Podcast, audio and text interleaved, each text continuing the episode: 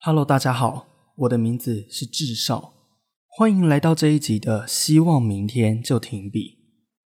假设今天一个报告下来，然后各个报告去分工，你被分配到了一份工作，你开始在想，在我报告的这个部分，我应该要加上哪一些东西，才会让这个报告变得更丰富。于是你开始上网寻找各式各样可以帮助你报告的信息。结果等你报告完的那一瞬间，你发现了两件事。第一件事情是我的时间过长了，报告时间可能只要求五分钟左右，结果你不小心给人家报告了十分钟。再来还有第二点是，辛辛苦苦准备出来的资料，并没有那么大的辨识度。你可能花了好几个小时去准备你这份报告，结果等你实际报告的时候，可能真正别人接收到的重点就只有那二十趴。可能是因为没办法马上理解，或者是哦听起来好像蛮厉害的，所以就直接拍拍手。然后就让这个报告顺利的结束。可能因为这份资料不是整个投影片的重点，所以就这样放它过吧，也没有关系。是不是常常有过那种自己已经设想了很多，然后准备了很多，可是实际上的产出却不如预期，或者说根本就用不到这么多力气的时候？我也在思考，当我构思一集的 podcast 节目，从录完到后置完到上传，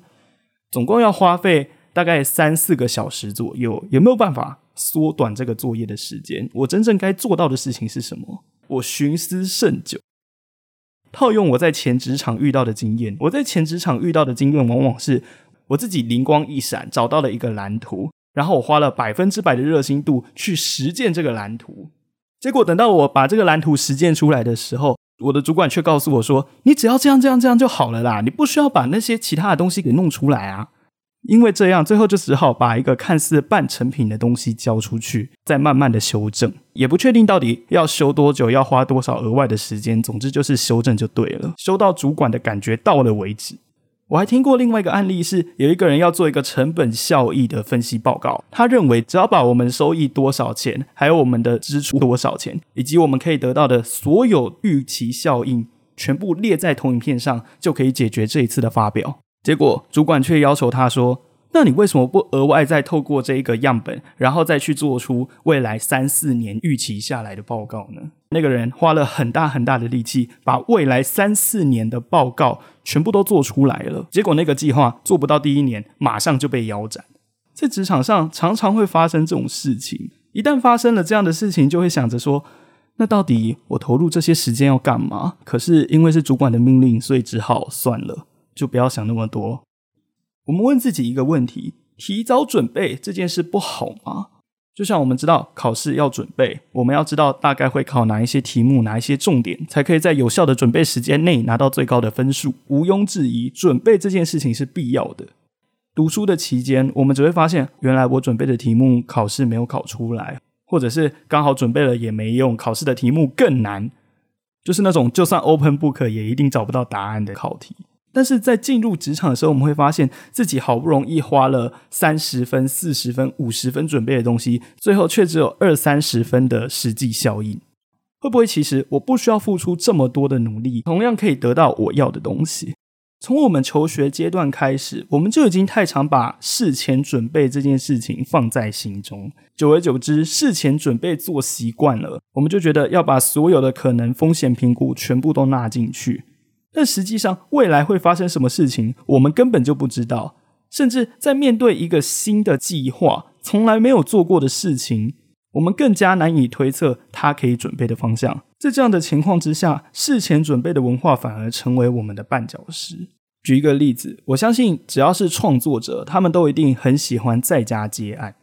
曾经就发生过一件事情，有一个创作者，他联络上了一个广告商。那个广告商他只是要在网络上宣传他自己的产品，他只要创作者帮他讲个几句话，像是商业标语的东西就 OK 了。这个创作者接到这个案子之后，自信满满，他希望能够把这个作品录好，又带给别人很好的印象，所以光是一句台词就录了三十次以上，后置就做了三四十分钟，甚至更久，好几个小时。结果最后一个广告下来，从创作者接案到交件，总共花了一个半天。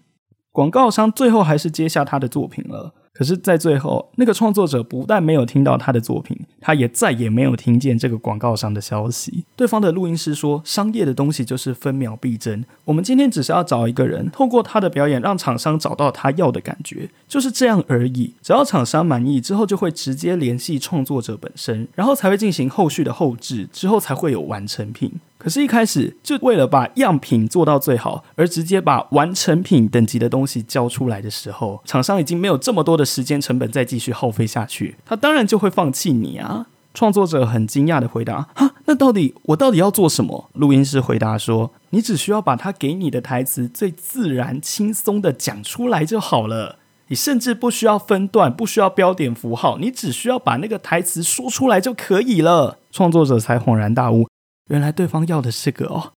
在准备一件事情的时候，我们会给自己设下很多很多不必要的障碍。比方说，在发表之前，我要写好几页的逐字稿；比方说，我要准备一大堆的面试题目做相应的回答。切换到第三者客观的角度来看，根本就不需要准备这么多，只需要准备一个样品就好。准备一个样品并不是结束，而是让自己跟对方都进入状况，开始共同去完成这个案子。如果你是一位深受做白工所苦的人，开始准备样本吧。就像一个建筑师要盖房子，他一定不会马上把房子盖好，他一定是先把一个样品屋盖出来，确定没有问题，才开始继续盖下去。不然最后就只能换来委托人一句话，打掉重做。